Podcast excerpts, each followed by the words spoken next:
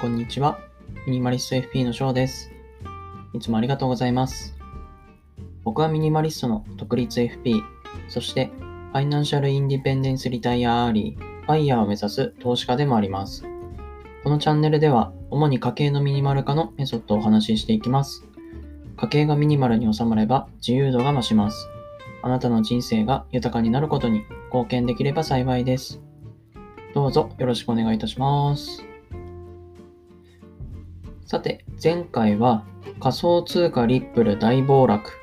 証券法取締違反はさすがにまずいというテーマでお送りしてきました。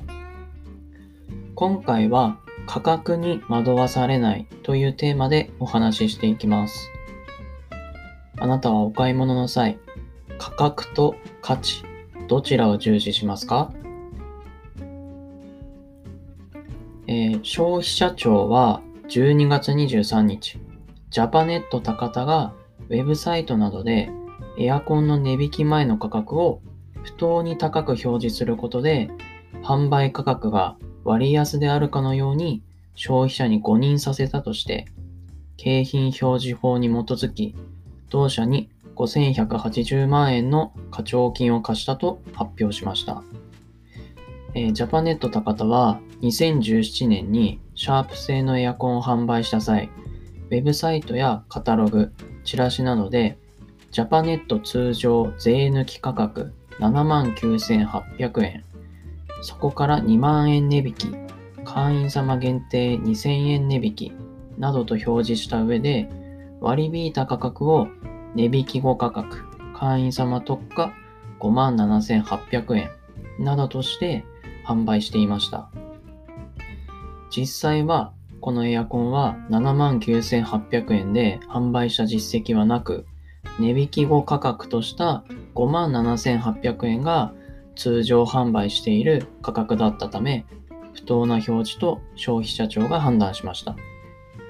ジャパネット高田は2018年に今回の件で措置命令を受けており、親会社のジャパネットホールディングスは措置命令を真摯に受け止め、再発防止に努めるとコメントしていました。といったことがあったわけですけれども、価格だけで判断していると、こういうものを見落としがちになりますよね。僕は以前、マーケティングを学ぶ意義という題名で、Twitter だったりラジの、ラジオの配信をしたんですけれども、え一般消費者がマーケティングを学ぶ意義というのは、このようなものに引っかからないために防御力を上げるのに必要だと思うから、あの、意義があるというふうに考えています。俺は、私は大丈夫と思うかもしれませんが、巧妙なマーケティングは人間心理の無意識な反応に対して仕掛けてくるので、知識として知っていないと非常に引っかかりやすくなってしまうんですよね。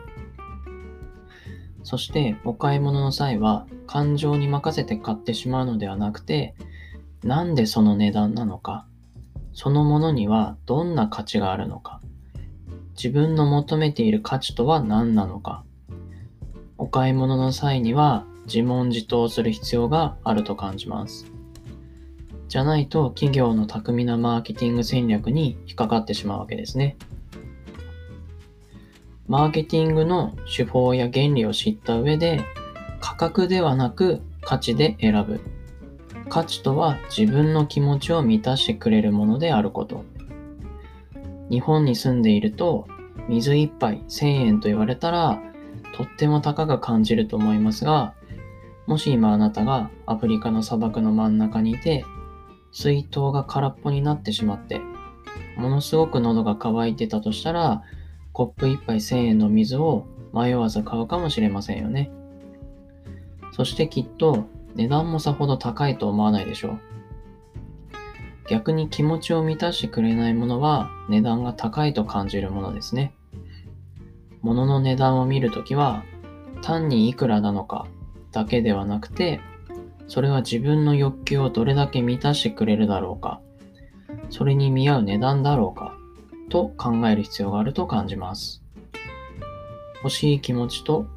値段をしっかり見比べることはお金を使う時にとっても大切なことですよね。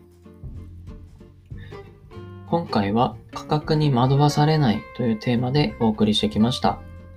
参考になれば幸いです。